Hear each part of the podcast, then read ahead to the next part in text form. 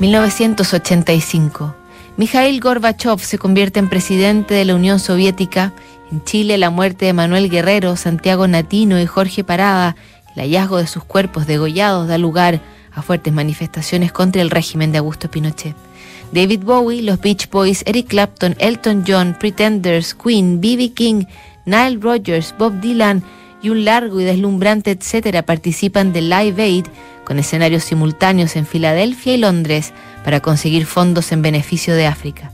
Por esos días, la NASA desarrolla también sus propios afanes y ha seleccionado de entre miles de postulantes a la profesora de 37 años Krista McAuliffe para que sea la primera maestra en el espacio como parte de un esfuerzo específico del gobierno de Estados Unidos por generar interés popular y masivo en su programa espacial.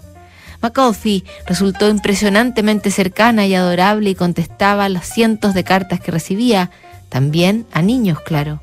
Esta fue, por ejemplo, la respuesta que le envió a Michael, un Boy Scout de 14 años que quería compartir con Krista sus ideas sobre los ovnis. Querido Michael, estoy encantada de que te tomaras el tiempo de escribir. Suenas como una persona muy ocupada con todas tus actividades. Cuando tenía 14 años realmente no estaba segura de lo que quería hacer, pero era muy muy activa en la exploración al igual que tú.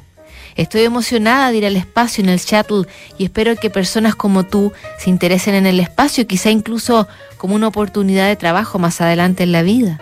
Siempre he sido el tipo de persona que se dio cuenta de que quizá no somos las únicas que estamos aquí en el espacio, por lo que los ovnis han sido algo que me ha interesado durante mucho tiempo.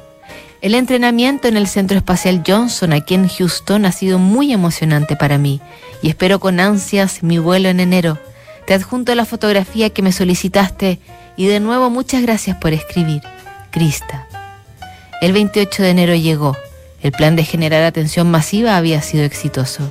Millones de televidentes alrededor del mundo esperaban ver al Challenger iniciar su misión atravesando el cielo, pero esas miles de personas vieron al final cómo, a los 73 segundos de haber sido lanzada la nave, estallaba en mil pedazos, quitándole la vida a toda la tripulación, también a Krista McAuliffe. Las cartas de unos genios en fuga revisamos mañana en Notables.